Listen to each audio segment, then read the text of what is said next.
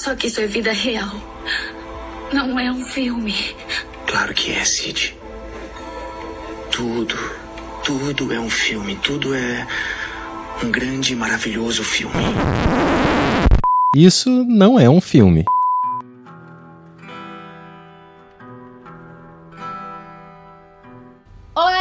Meu nome é Mariana Ramos, sou roteirista e pesquisadora.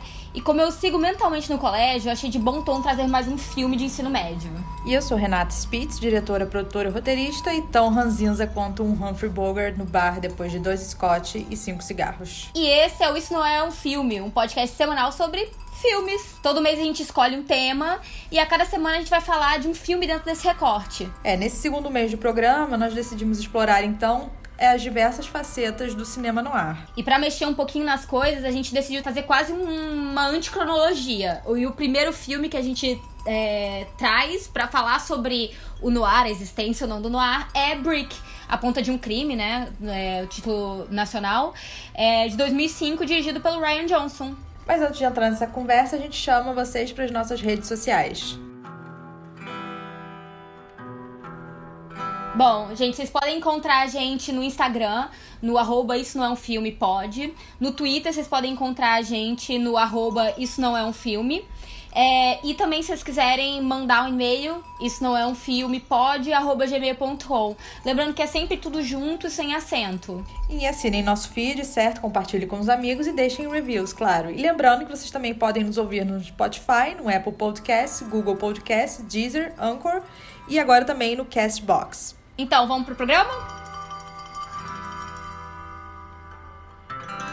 Bom, como a gente falou anteriormente, é, esse eixo temático de agora vai falar um pouco sobre as facetas né, do filme noir. É, primeiramente, existe uma polêmica enquanto essa ideia de gênero dentro do cinema noir. O cinema noir é um gênero? O que, que é propriamente? É um estilo? É um tom?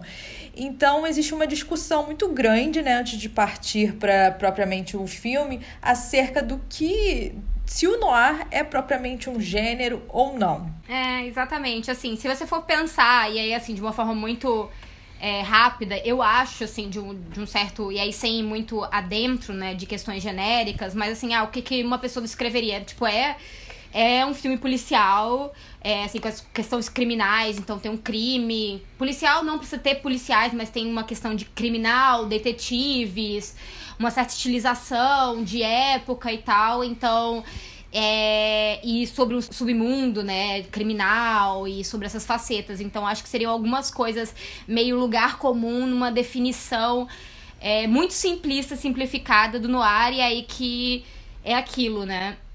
Até onde se aplica. Sim, propriamente só de evocar né, o nome filme noir, eu acho que já no imaginário desperta uma série de características e elementos que estão na nossa cabeça, seja o tipo de personagem, o ambiente, é, a narrativa desses filmes, né, a presença sempre de um detetive, enfim, isso sempre vem à tona quando a gente coloca esse nome né, para jogo. E se a gente pensar também a posteriori, você tem é, esses filmes mais contemporâneos que se colocam como neo noir, né?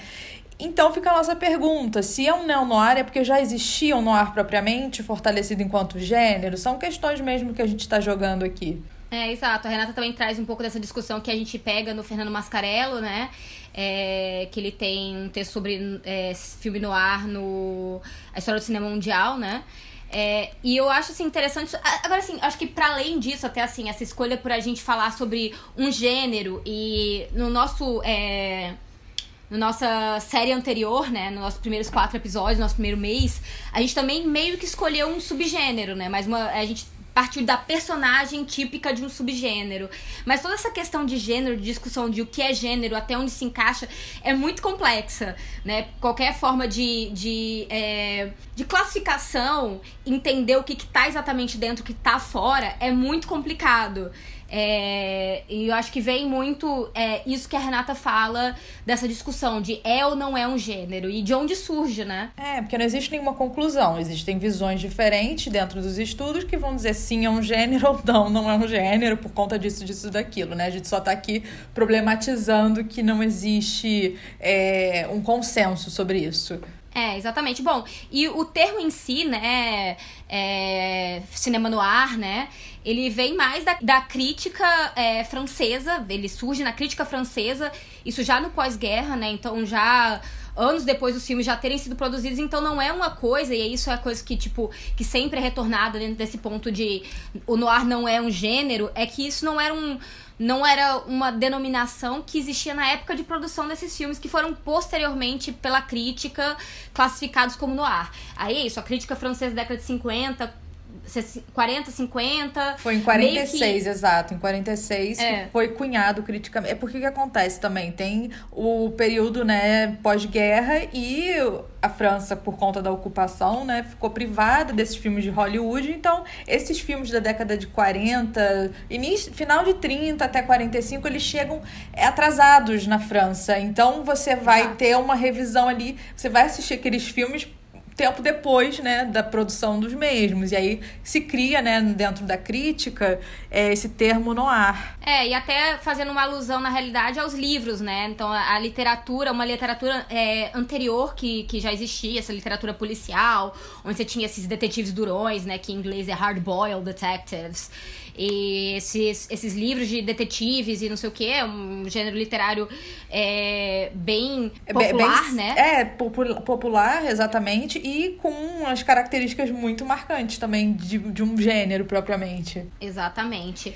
Então é isso, assim, é, quando a gente fala um pouco de noir, e até pra gente não esgotar a discussão aqui nesse episódio, é, porque é isso, a gente ainda tem mais três episódios, a gente vai é, lidar com filmes muito mais clássicos do gênero especificamente, então onde isso vai ficar mais claro, né? Então a gente pode ter é essa só pra deixar mais gostinho. aprofundada. É, o noir geralmente assim se define por uma época né de produção ou menos o noir clássico né é, onde ele não existia, onde ele vai ser denominado a posteriori, mas eram filmes, assim, mais ou menos feitos entre final da década de 30, década de 40 e década de 50, né, no, nos Exato. Estados Unidos. Isso é tão louco, Mari, que toda vez que eu vejo uma lista, assim, de críticos sobre melhores filmes no ar, eu vou descobrindo um filme que eu não considerava no ar e tá uhum. dentro dessa lista, porque é exatamente isso, né? É uma discussão ainda muito, uh, muito ativa sobre o que é um filme no ar ou não, né? É, exato. E aí tem toda a questão do estilo visual, estilo narrativo. Ah, eu, eu acho que, na realidade, um dos fatores que mais perpassam realmente é, é o lado criminal, né? Porque isso é algo. É, é um fato é, é, a questão do submundo, né? Aí uma pessoa, um detetive em si, uma, um personagem detetivesco, né? Digamos assim. É, se ele não precisa ser profissional, ele tem que ser, ele tem que é, querer investigar, precisa ser profissional. É que eu acho que no fim das contas a gente está fazendo essa é, essa cronologia aí um tanto quanto não linear, justamente porque muitas estruturas de filmes no ar também não seguem uma cronologia propriamente né, é, linear. Então acho que a gente acaba aqui, sem ser intencional, a reproduzir uma estrutura temporal de filme no ar, né? Começando em 2005. É, não, e eu acho isso bem engraçado também é isso, né? É, se for pensar talvez o neo-noir seja mais um gênero, de fato, do que o noir em si. Né? Porque o neo-noir se produzia pensando no noir, no noir exato. como um gênero. Já o noir não era produzido quanto gênero industrialmente ou consumido pelo público da época em que ele era feito, né? Então, tem essas, essas loucuras aí e acho que se torna um gênero, um, assim, né? Se torna um gênero muito mais com o público posterior do que com o seu público, né? Então, Sim. é é, são coisas interessantes a, a, a, falar um pouco dele, mas a gente tem outros temas dentro dessa discussão que a gente vai é, adentrar em outros momentos, né? Então vamos um pouquinho rapidamente para uma ficha técnica básica do filme que a gente vai tratar hoje, né?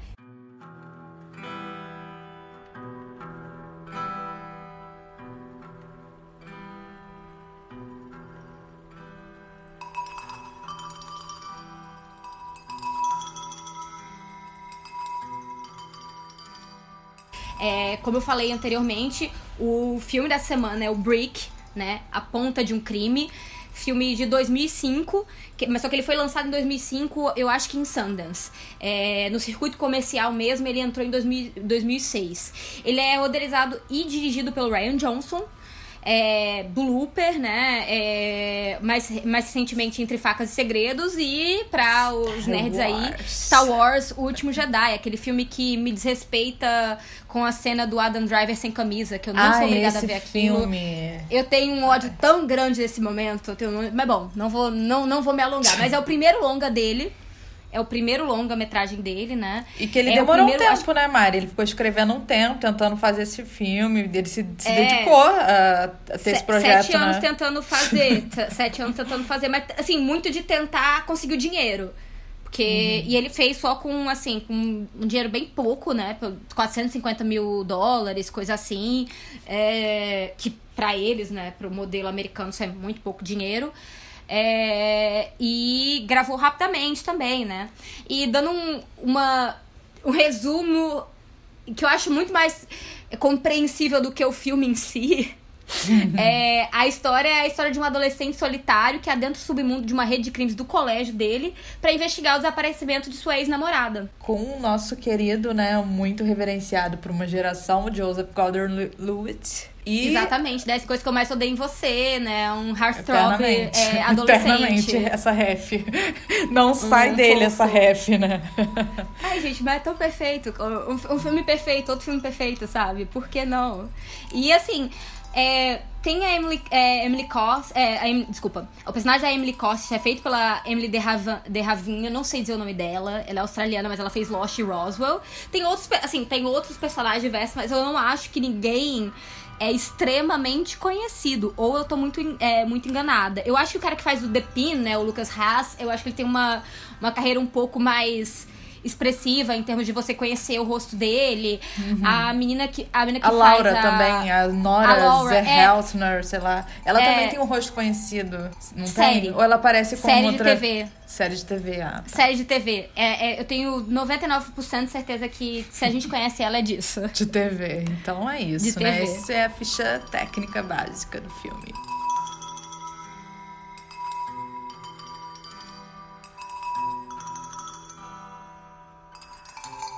Bom, e como eu escolhi o Brick, né, pra começar essa conversa aqui, né, é, e eu acho que existe um questionamento, assim, em termos do porquê é, eu. Por que escolher esse filme especificamente pra começar a trabalhar, né? Primeiro porque eu gosto muito, assim, é isso, eu até coloco aqui dentro da pauta. Pra mim é um neo-neo-noir, né? Um neo-noir, no caso, seria, assim, Chinatown um neo-noir.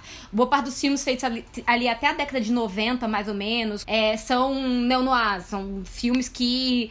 E de uma certa forma, até, por exemplo, se eu for pensar Chinatown, Chinatown se passa na década de 40 a história, né? 30, 40. Então, é, aqui não. Aqui é uma, é uma versão contemporânea... é, no caso contemporânea da década de 2000, né?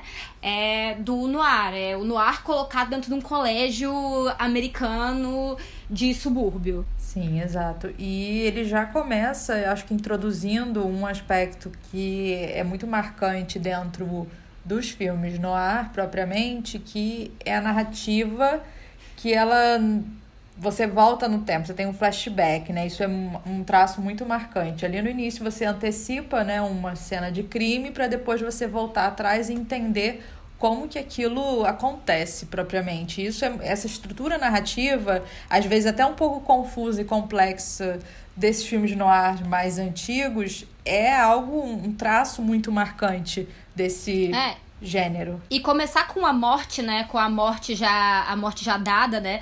Até, até eu fico me perguntando, que eu, eu realmente não sei. Crepúsculo dos Deuses é o noir? Porque tem, É, como se por alguns sim, é, por alguns É, críticos sim. mas tem esse mesmo recurso, né? Você começa com a morte Sim. no início, né? E Ou a então- morte vai acabar traçando, né? Exato, ou então até o próprio pacto de sangue, que você já começa ali revelando o que, que meio que acontece na narrativa pra depois você entender como que aquele personagem chegou até aquele momento, clímax, né? É, exato. Só que Enfim. assim, diferente de boa parte desses filmes onde você tem é, especialmente recurso ao voice-over, né?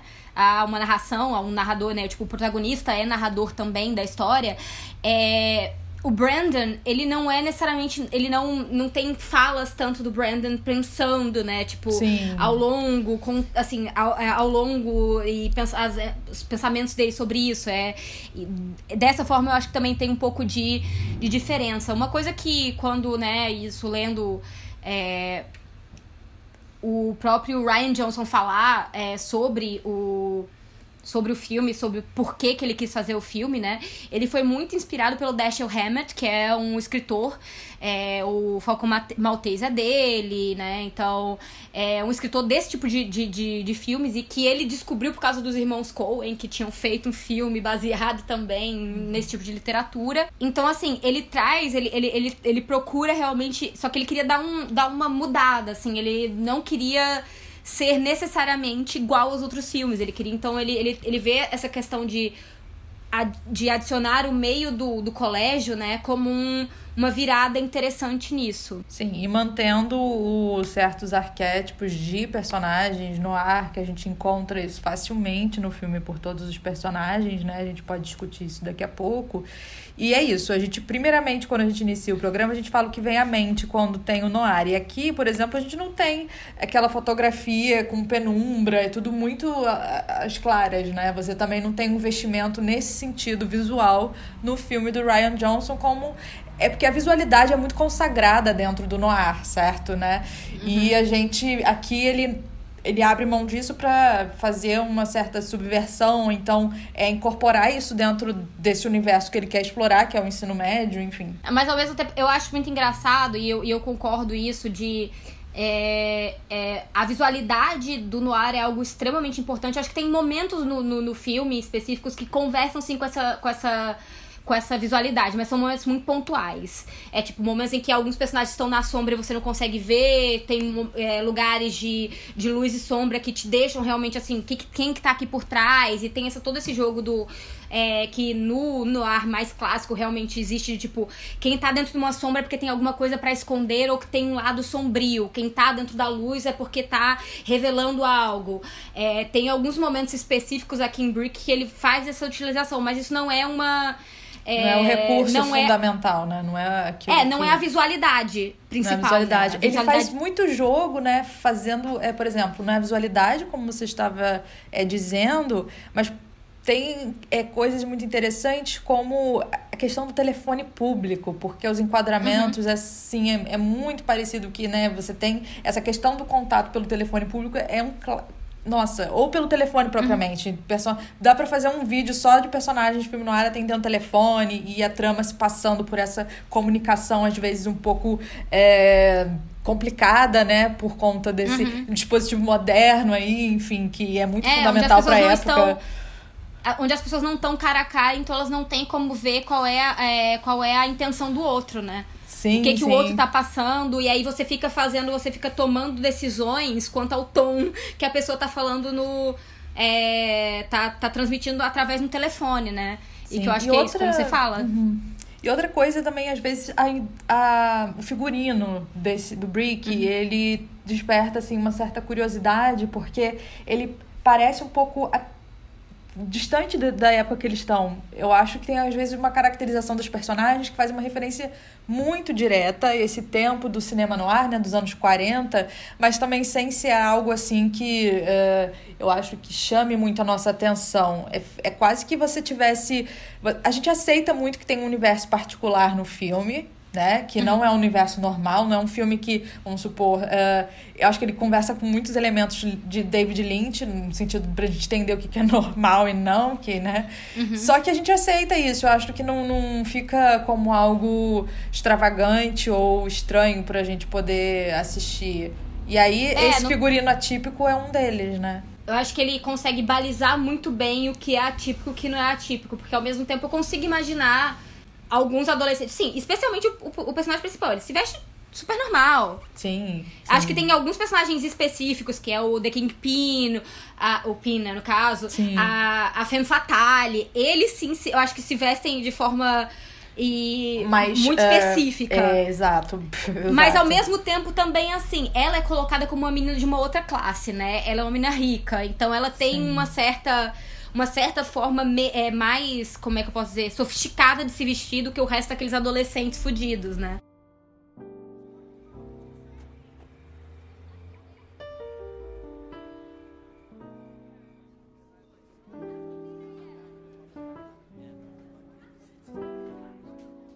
E a gente falando de trama, né, de questão de cronologia temporal complexa, a trama aqui ela também é muito, como que eu vou dizer, acho que bem organizada. Você vai colocando algumas pistas que eu acho muito mais próxima da forma como David Lynch coloca do que como o próprio cinema noir faz narrativamente, né? Só que você vai tendo umas viradas na narrativa que são é, é bem estrutura mesmo desses filmes do, da década de 40, no sentido de uma personagem feminina se revelar algo diferente daquilo que ela se revelava até então e isso impactar diretamente na resolução, né, do, é. da história. Eu acho narrativamente para mim uma das coisas que mais assim me afeta, porque para mim me lembra muito da, da a, experiência de assistir Brick me lembra muito da experiência de assistir o The Big Sleep, né? A Beira do Abismo do Hawks. Que é Bogart e Bacall, né? Eu não entendi aquele filme umas três vezes. Eu assisti. Sim, tem, a, tem assisti... a menina da loja, não tem um negócio assim? É muita. É, é, os personagens. Tem a irmã e tem não sei a o quê. Irmã... Quem é que mata o cara? Quem é que faz não sei o quê? Quem é que vai ali? Quem é que corre ali? Brick, me, assim, eu assisti Brick a primeira vez. Eu eu fiquei assim, eu tipo, eu só tava dentro da. Eu só tava dentro da história. Eu não tava entendendo de jeito nenhum como é que as coisas se conectavam. Eu acho que uma segunda vez eu, eu entendi melhor. E aí a terceira vez eu acho que agora. Compreendeu completamente. Pra... agora, Pode escrever agora, sobre. Pode então, escrever também sobre. que nem, por exemplo, é, pensando até também numa coisa meio lintiniana, mas aí mais em. Twin Peaks, é, eu acho, não?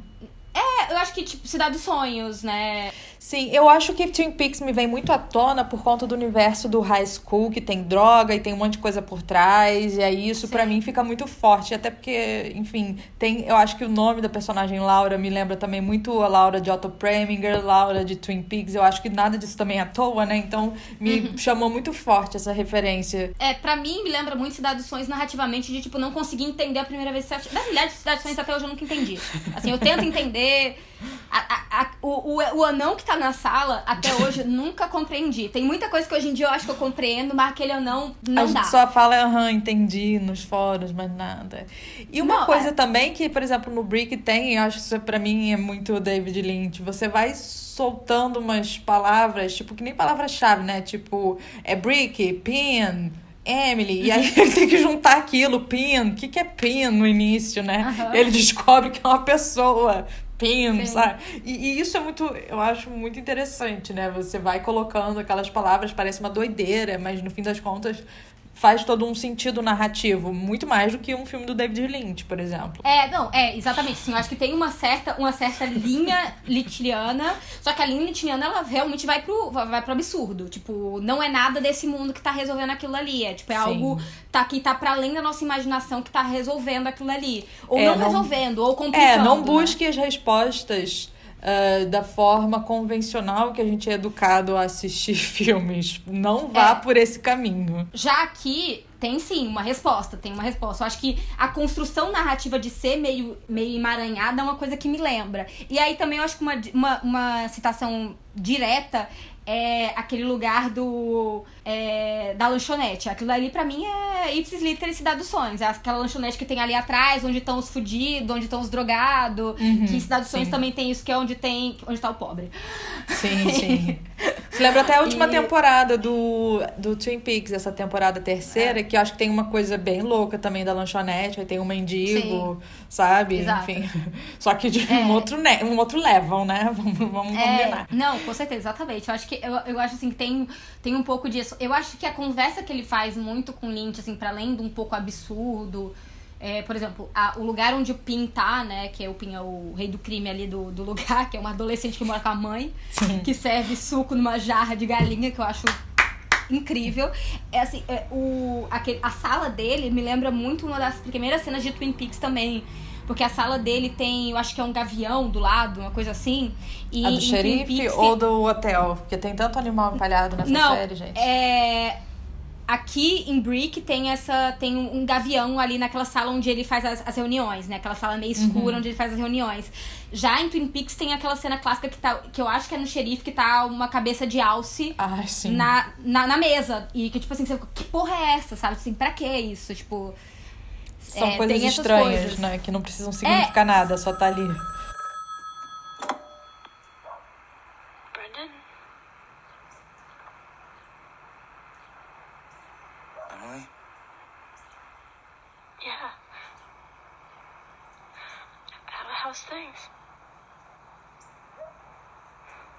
Status quo. Mas eu acho que, para além disso, eu acho que tem uma visão que eu aí eu, isso é uma discussão que eu queria trazer para você, que é, que eu acho que me faz gostar muito, porque ele tá fazendo esse filme em 2006. 2006 você ainda tá numa época de comédias românticas adolescentes. Ainda é um boom desse tipo de filme.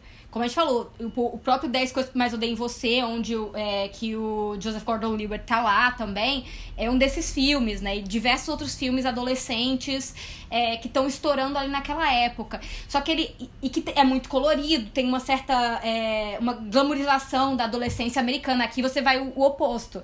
Que eu acho que é um pouco do que o Lynch faz com uma década de 50, né? Uma certa década de 50 americana, né? Uhum. De trazer elementos da década de 50, recolocar aqui, mas colocar eles como estranhos. E aqui eu acho que é, o Ryan Johnson pega essa, essa adolescência mítica americana, é, mítica, feliz e de amores e de comédias, e joga num, num, num, num astro tipo. Olha, não é bem assim. É bem mais escuro. Até, por exemplo, Pânico, que é um filme que também traz um lado obscuro dessa, dessa adolescência, uhum. não é obscuro visualmente como Brick é. Brick é, é super, tipo, apesar de estar no sul da Califórnia, né, que é um lugar quente, é um lugar uhum, de sol, solarado, é um lugar de, de, praia, é um filme azul. Sim, sim. Né? E lembrando que, né, quando a gente falamos esse, essa década, propriamente, esse recorte temporal, é aqueles filmes adolescentes Lindsay Lohan, sabe? É, eu, né, a memória vem aqui, aquela comédia romântica muito uh, investida dentro de uma plasticidade, dentro de uma, eu acho que conformação também dessa adolescência dentro, dentro desse ideal, né? E aqui você tem essa adolescência cracuda, né? É, e todo mundo tá envolvido na, na adolescência cracuda aqui. Não tem ninguém, assim. É. sim, por exemplo, Twin Peaks ainda tem a, a, amiga dela que não é envolvida. Sim, a amiga da Laura que não é envolvida, a dona. Aqui não. Aqui todo mundo que é personagem no filme é cracudo de alguma forma. Sim, é, eu acho, ou tá é, envolvido ou é informante. Sim, isso é muito bom, porque é tudo dentro, no fim das contas, dentro dessa estrutura de você, todos os personagens têm segredos, né, que isso é muito fundamental para a história, e aquilo vai se revelando e isso, né, vai mostrando que as pessoas que performam ser uma coisa, elas não são. Isso é muito comum de personagem no ar propriamente, né? Você tem aquela virada, a Femme Fatale é conhecida por isso, né? Por ela dar o bote ali, ela vai, sabe, te seduzir para depois te dar uma rasteira, né? E aqui, Exato. engraçado, aqui tem umas personagens femininas, né? São várias importantes. Tem a Laura, né? A Emily uhum. e tem a outra, Cara. Cara, Cara. Cara, a Cara. E todas elas, eu acho que elas, né? eu não sei, assim, todas elas têm um, um essa dupla, du, não sei se é dupla face, mas todas elas, né? Dão uma eu volta, acho que assim. A, eu acho que todas elas têm dupla face, sim. Assim, sim, todas né? elas têm um.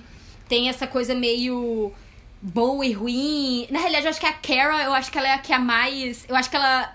Ela é atriz, né? Então, e ela usa isso, eu acho muito bom quando ela usa do tipo, ela tem pessoas na sala, ela fala de um jeito, quando a pessoa sai, ela levanta a cara e ela já tá falando de outro, que eu acho maravilhoso.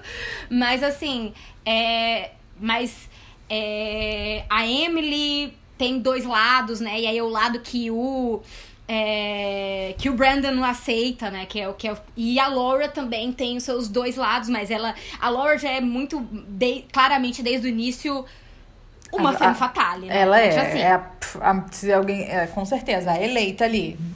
É, exatamente. Até pelo papel dela na trama como um todo é, e como na trama. Se desenrola, exatamente. Na trama atual, né? Porque a Emily ela é mais um personagem da história de outra pessoa quando ela aparece, né? A gente não sim. vê tanto a história da Emily, a gente vê a história da Emily contada através dos olhos de outras pessoas, né? Sim, sim. E sobre o personagem do Brandon propriamente, eu acho que tem uma questão ali que eu, enfim, ele não chega a ser, eu acho um Humphrey Bogart propriamente, assim, derrotado, destruído. Eu acho que ele é muito mais ativo, proativo do que aquele personagem com fardo de um passado que tá pesando, né?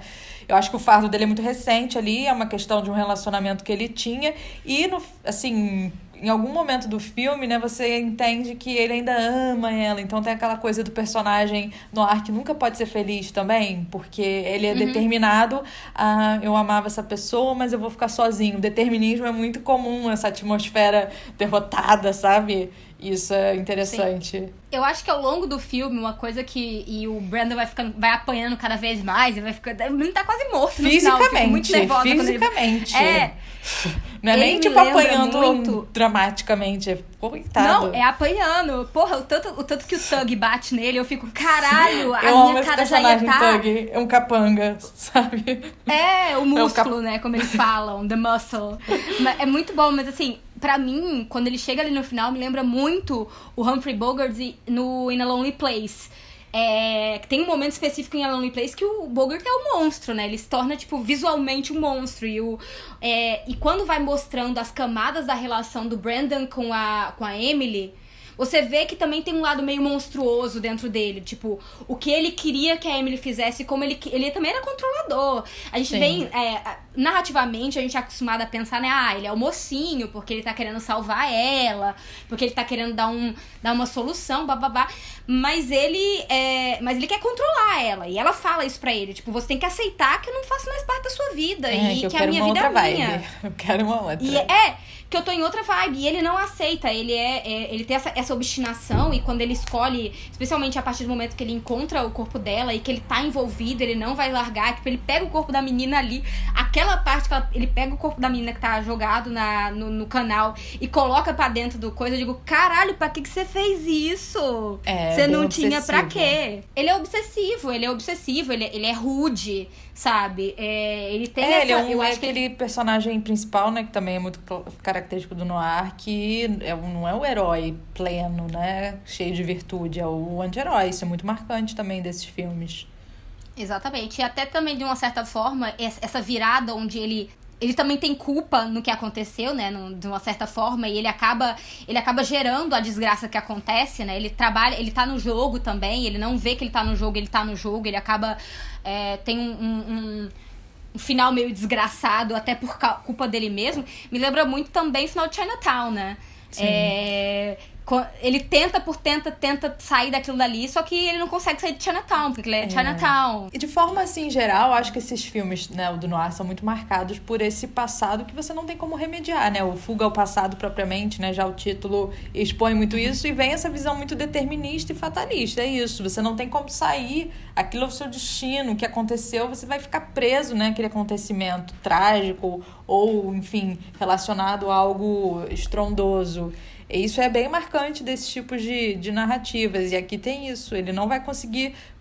Esse passado, né? A morte da menina não escapa a ele, nunca vai escapar. É, isso é uma coisa também muito engraçada, que são das coisas que eu percebi é, inicialmente quando eu assisti, depois também é, lendo entrevistas com o Ryan Johnson, ele me confirmou isso, esse pensamento. Essa é, Mari apurou direito. É, não, e Fez eu, apuração. Eu, eu, porque assim, uma coisa que me parece é que assim, é, a, porque essa escolha dele de fazer um noir no colégio. E aí ele fala, cara, as coisas no colégio, quando você tá vivendo no colégio, é tudo muito dramático para quem tá vivendo, sabe? Você claramente tá vivendo uma vida meio, meio chiclete, só que pra, pra você, pra quem tá envolvido, é, é extremamente dramático. Então, pra quem tá envolvido, essa coisa de eu vou falar com ela, e ela tá com não sei quem, e ela tá com não sei quem outro, e ela foi falar com não sei quem outro, e ela me deixou. E a temporalidade, você até falou assim, ah, porque o passado dele é muito recente, são três meses. Mas três meses num colégio, no, colégio. colegial, é, o, é o. Não, é, é, assim, é, é quase que o. Como é que se diz? O equivalente pro Humphrey Bogart de 20 anos de trauma. Sabe? Tipo, há 20 anos atrás, uma pessoa morreu por causa do Humphrey Bogart no filme dele. Aqui, os três meses é essa mesma coisa, porque no colegial, é, esses dramas são muito. são muito elevados. Apesar de talvez, assim, obviamente aqui realmente é elevado porque é vida ou morte, né? Realmente alguém morre, tem, tem drogas, tem, é, tem tipo crime por trás, exato. Mas assim, mas se você for pensar, você consegue talvez imaginar algum amigo seu no colégio contando alguma coisa de pessoas que se pegaram e que fizeram coisas erradas, um tom parecido, sabe? Algo de tipo, olha como isso é algo fora da realidade, quando é um problema meio básico, sabe? De, sim, e sim. eu acho que tem muito desse sentimento, assim, de como. É, eu acho que ele dá esse tom a mais, do tipo, como. Não é como a adolescência é, mas como o jovem vê a adolescência, como um crime pessoal, sabe? Yeah. Uh-huh. That's good.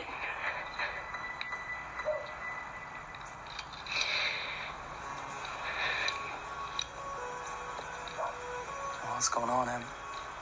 Yeah. It's, it's good to see you, Brendan. It's been some time. Two months. Yeah. E, então, e é isso, é um filme que traz essa atmosfera, esse tipo de narrativa dentro do contexto da escola de uma forma meio que isolada, porque o filme no ar, quando acontece nos anos 40, você tem ali um conjunto de filmes, ou seja, tá acontecendo alguma coisa no mundo, né, que os episódios anteriores a gente pode aprofundar, mas essa questão, né, o que, que tá vendo no mundo para esses filmes também estarem acontecendo, que aqui é um pouco diferente, que o Brick se torna, né, é um filme que tá reverenciando, né, esse gênero, mas que não tem uma produção é, outra que também está dentro desse clima, dentro de um contexto uh, mundial, um estado de ser no mundo, enfim, que está também é. provocando isso. Então é, é realmente é interessante. Acho que até depois eu gostaria até de pensar melhor essa o que estava rolando em 2005 nesse momento também, né, que desperte isso, porque eu só me lembro de Lindsay Lohan quando você fala 2005. É, e, e, eu, e eu acho que isso é interessante, porque eu acho que, por exemplo, tem um pouco. É de um contradiscurso, né? Quando você vai falar, tipo, nesse, nesse cinema no ar clássico que não é feito sendo no ar, mas que é feito naquela época, numa época de guerra, existe uma certa coisa. E aqui eu acho que quando o Ryan Johnson vem, ele faz, né? Ele já pega um mundo onde a adolescência é muito mais década de 50, né? A adolescência que é, que é vista na, tele, na, na tela do cinema, né? Com isso, com Lindsay Lohan, com esses filmes adolescentes, né? com essas comédias românticas adolescentes. É muito mais um, um americano é, consagrado num pós-segunda guerra mundial, tentando reaver uma certa um certo céu, paraíso americano, né? E aí que é onde as pessoas vão para os subúrbios e essas coisas todas, saem, da, saem do coração da cidade, que é um coração meio maligno, né? É, uhum. que, é onde, que é onde existiu o Noir, né? O Noir é, isso é, um, importante, a cidade no Noir, é, né? E aqui você desloca, isso é muito importante é, também. Você, você, você joga o Noir aqui, na realidade você... É, até um pouco como a gente fala, falou sobre Halloween, né? Tipo assim, o horror vai pro... adentra o espaço da família. E aqui o Noir, que é uma coisa que também que o Lynch faz, né? Que o Lynch faz quando ele, quando ele pega esses elementos de estranhamento e coloca dentro do subúrbio americano, né? Do tipo assim, olha, essa vida que eles estão vendendo não é a vida de verdade.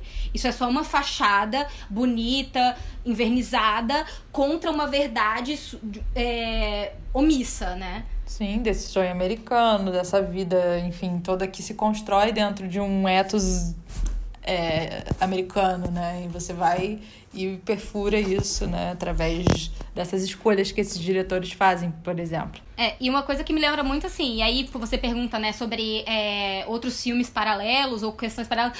Na realidade, uma coisa que é produzida paralelamente em termos temporais é Verônica Mars. E Verônica é, Mars verdade. é um noir. Eu não é um sou muito da série, mas realmente eu lembro que tinha Verônica Mars. Verônica Mars é um neo-noir. Ele é feito, acho que até... É tem essa ideia toda de, de colocar um noir na praia, que Verônica Mars traz, e, e aí hum. tem muito mais uma, uma questão. É isso, colocar um, um, é, um noir adolescente, mas só que no caso da Verônica, ela é sim uma, uma detetive. Ela é detetive junto com o pai dela. O, o pai dela é um private eye, né? Como se fala nos Estados Unidos, sim. esse detetive é, independente, né? Que é contratado.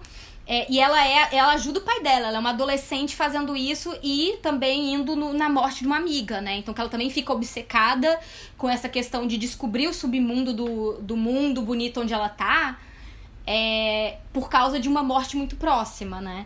Então acho que de uma certa forma eles se comunicam bastante. Só que aí, assim, o tom de Veronica Mars 90% do tempo é muito diferente. Nossa, me lembra também um pouco quando você fala sempre nessa questão de descobrir o submundo, né? Que isso é muito claro uh, dentro dos filmes no ar ditos clássicos, né? Quanto também no Brick, de você também descobrir que as instituições são corrompidas, de que a polícia é corrompida. Isso me lembrou muito também o Clash by Night, que é o Só a Mulher Peca, que... Uhum para mim também tem muito forte isso de você descobrir ali que a polícia não é tão confiável, que a instituição não é tão confiável. Do Lang, né? É, sim, deixa eu ver. Sim, do, do Lang, sim, só a mulher peca acho que é Clash uhum. by Night, eu não lembro direito. Aham, é. sim. E é isso, você, você vai entrando ali no mundo que, que pra gente parece novidade, né? Que tudo é corrompido, mas aqui já nos anos 40 eles já estavam com esse sentimento. É, não, é, eu, acho, eu acho que assim, é, é, é muito, muito doido, mas muito claro também. Assim, eu, uma coisa que eu gosto bastante da visualidade, que é isso, não é a visualidade típica do, é, do noir, como a gente falou, mas é uma, uma visualidade que é muito diferente dessa visualidade do cinema adolescente americano. Sim. E que é isso, que traz muito. É, e, e, por exemplo, que é diferente também de uma visualidade do David Lynch em boa parte dos filmes dele. Não sim, é a mesma total. visualidade. Porque não, o Lynch tem muito mais coisas estouradas, tem uma, uma coisa na arte de ser mais rebuscado em certas, certos elementos e tal. Aqui não, eu acho que aqui traz realmente essa coisa do é, coloca uma sombra quase sobre esse esse sonho adolescente. Sim, sabe? e é um sonho meio, entre aspas, meio cru, porque ele não é estilizado, ele não é plastificado, é plasticizado, esteticizado de nenhuma forma. É aquilo. É meio que, ok, tem um investimento em determinadas cores, determinadas luzes, mas aquilo não se sobrepõe propriamente uh, de forma que seja extremamente estético, né? Não é um filme estético. Isso que é, é interessante.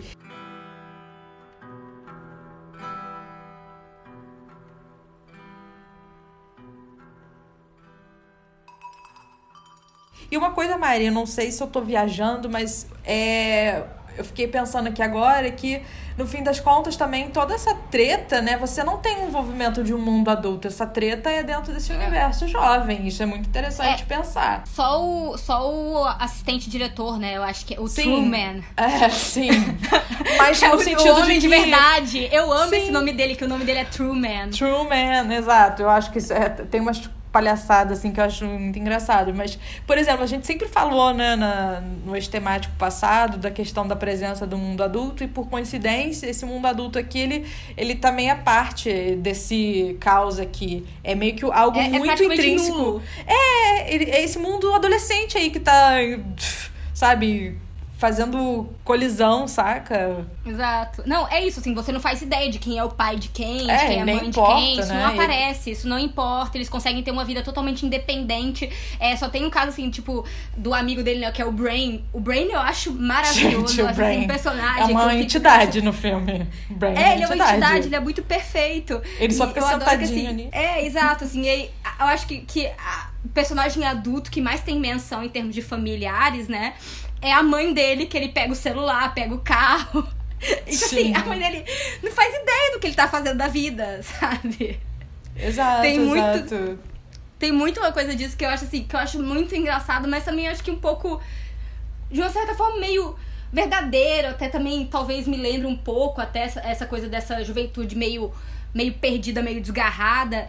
É, acho que me lembra um pouco skins ah, sabe? Sim. Que você é um adulto. É, não consegue te controlar, sabe? Você tá fora aquilo ali, tipo, não, não tem como. É, eu acho que tem um, um, pouco disso, essa brincadeira. E eu, eu gosto realmente muito deles não, não envolverem, né?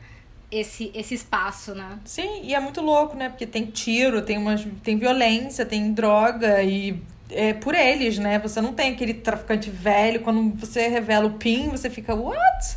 Sabe? Tipo, eu achei que, sei lá, ia ser um velho, juro, saca? Tipo, pim, o traficante morre. Óbvio que não vai ser um adolescente. É, tipo... É, não, mas, mas eu acho muito bom, porque na realidade tem uma pista sobre isso. Porque quando. A primeira vez que o Brain fala no PIN, que quando ele fala assim, ah, aí, aí, aí porque o, o Brandon tá dizendo nomes, né? Tipo assim, ah, palavras, por Sam, não sei o que, The Brick, não, Bad Brick, The Pin. Aí o cara. Aí ele fala assim, PIN ou The Pin? Aí uhum. não, porque o Pina é tipo uma, uma, uma lenda, é uma lenda, e ele é muito mais velho do que a gente, ele tem 26 anos. Sim, muito velho. E, e ele tem uma bengala, né? Ele tem uma roupa esquisita, ele é meio gótico, uma roupa estranha. É, é bem icônico. Só que não é estranho que, nossa, que nada a ver, ele é estranho, faz sentido, sabe? Faz sentido. E aí Eu adoro assim, estranho, é, faz sentido, saca? O Tug, que o nome dele, Ah, o nome dele é tipo a posição dele. Tug. E todos. Todo mundo da casa dele veste a mesma roupa dele, aquele wife beater branco, aquela blusa Sim. cavada branca. Todo mundo acha tão bom aquilo. Assim, eles são só copiazinhas de si, sabe? Sim, E ninguém importa lá, muito. É só os capanga mesmo. Sim. E toda a, a galera que é mais próxima do Pin é toda de preta. Sim, toda de preto, exato. assim.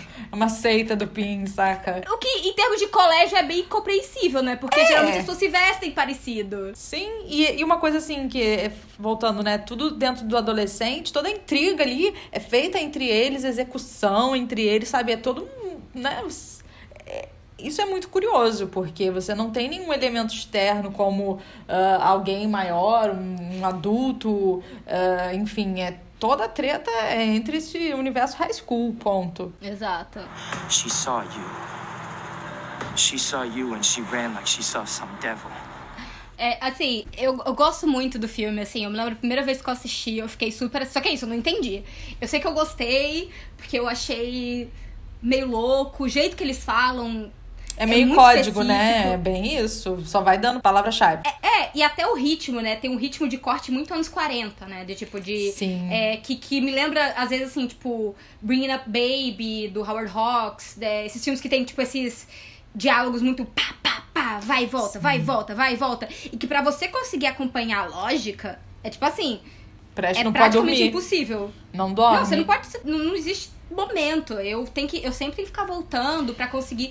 E até as palavras que eles usam tem uma coisa anacrônica, que eu acho que. E é especificamente feito pra ser anacrônico. Não é algo que uma pessoa daquela idade, naquele lugar, se comunicaria daquele jeito. Acho que é o, o ponto mais estilizado do filme é O diálogo, a forma como eles falam. E exatamente. sabe o que, que me fez lembrar agora? É um momento, eu não vou falar o que que acontece, mas no final do filme tem uma personagem que tem uma fala que é quase é, a mesma do Walter Neff no início de Pacto de Sangue, né? Ela fala: você acertou nove de dez dessas suposições Das coisas. das coisas que você falou. E o Pacto de Sangue começa exatamente assim, né? Ele fala: você falou isso, acertou. Você acertou isso também, mas isso você errou. Então, tem. É, é muito, é, é muito interessante perceber essa ponte de um, de um diálogo, de uma estrutura de diálogo, de fala, que traz também desses filmes. Exatamente. Então, é, e é um jogo, né? Esse jogo de,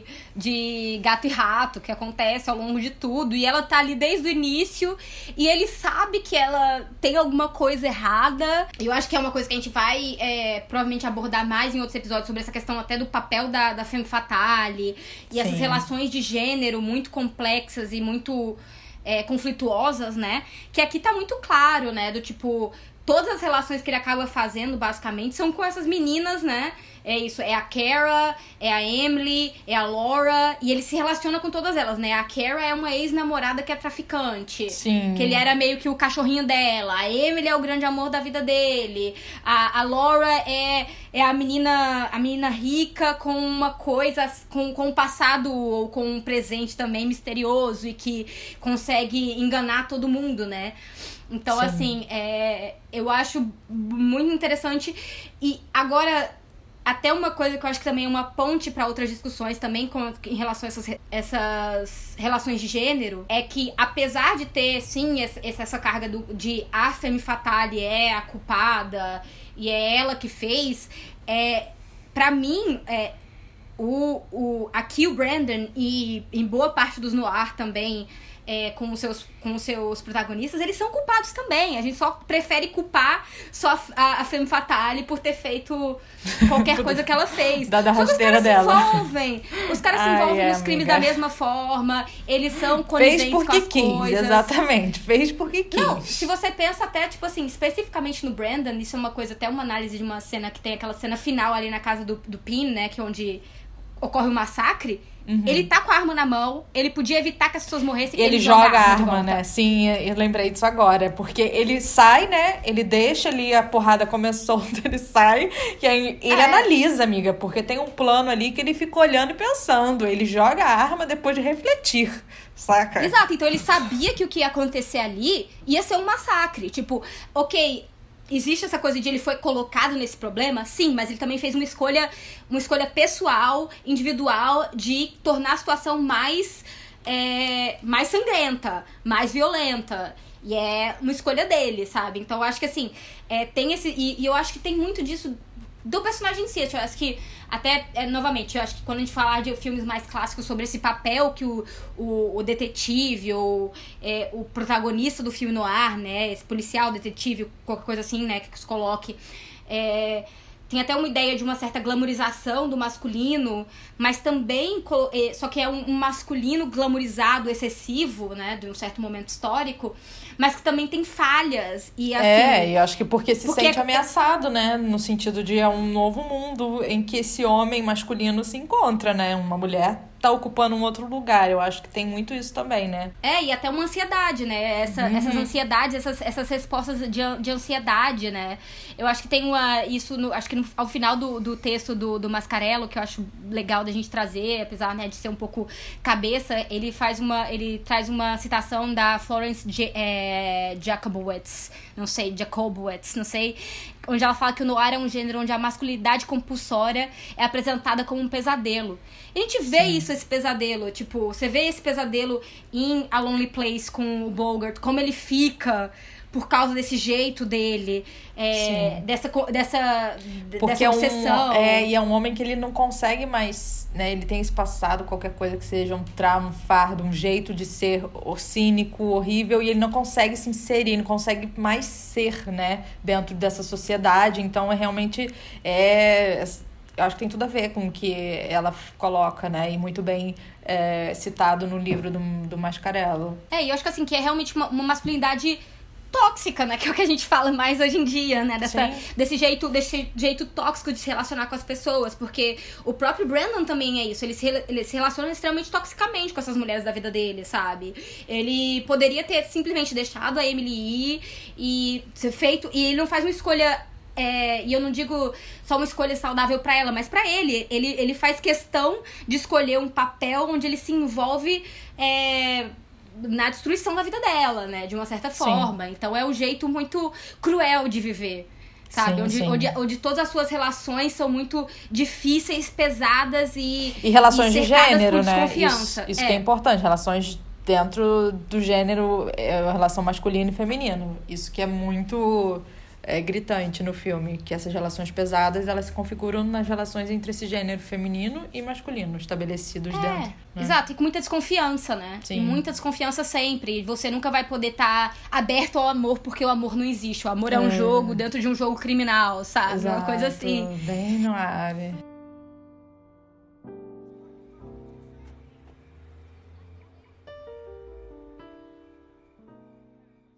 Eu acho que isso acaba deixando pra gente é, elementos pro nosso próximo episódio. E aí a Exatamente. gente vai a- abordar outro filme, e aí a gente já vai fazer uma outra virada histórica e seguir essa conversa, porque eu acho que, seja o noir um gênero ou não, ele ainda assim tem muita coisa pra dizer pra gente sobre contexto social, sobre relação de gênero, so- é, gênero aí Sobre no mundo, caso, mas- né? Sobre, sobre nós. mundo, Ai. sobre história, sobre, sobre tudo, né? Assim, é, eu acho que é um gênero, gênero não gênero.